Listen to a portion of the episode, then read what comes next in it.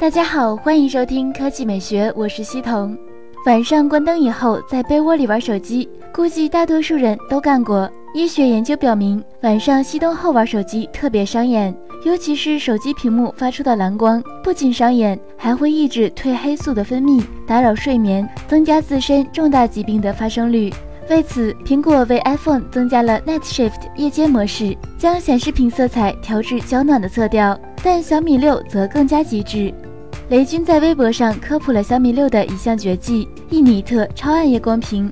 据官方介绍，小米六特别设计了护眼屏幕，屏幕亮度可以低至一尼特。用小米的话说，就是夜晚中的一只萤火虫发出的微光。此外，小米六的屏幕可有效降低蓝光，并经过了国家眼科诊断与治疗工程技术研究中心专业认证。在其他规格上，小米六屏幕侧翼覆盖百分之九十四点四 MTSC。支持六百尼特高亮屏加阳光屏，还支持四零九六级智能背光调节。第二条新闻依旧是小米。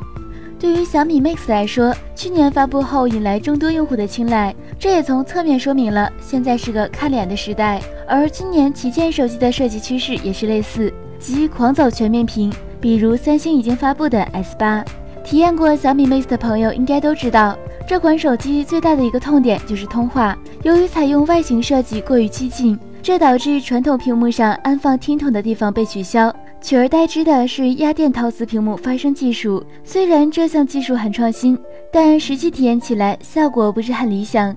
业界分析师孙昌旭近日在微信的一篇文中爆料，在新一代的小米 Mix 中，小米将会与 AAC 合作，后者会为其提供新一代的技术 AAC 激励器。实现屏幕发声有更好的体验，特别是低频时，大大优于压电陶瓷方案，并且可以通过 3GPP 标准。科技美学微信公众号的新闻：华为 Mate 九修改参数页面。你认为闪存门对华为影响大吗？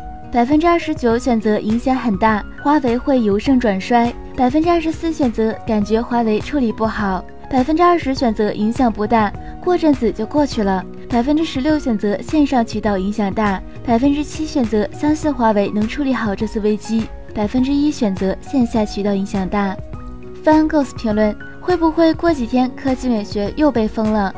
幸宜寄生评论：这件事涉及的是诚信问题，作为国际大厂，偷梁换柱真是令人不齿。手机刚做出点成绩就搞小动作，由此也能看到这家公司的本质。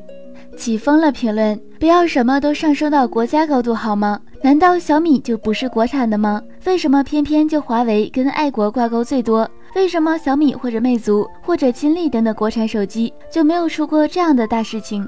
自己做错了就是做错了，你要是没问题，难道别人能凭空造假一个问题来黑你吗？为什么死要脸不承认错误并且改善呢？郭大洋评论：令人遗憾的是，绝大多数的华为消费者。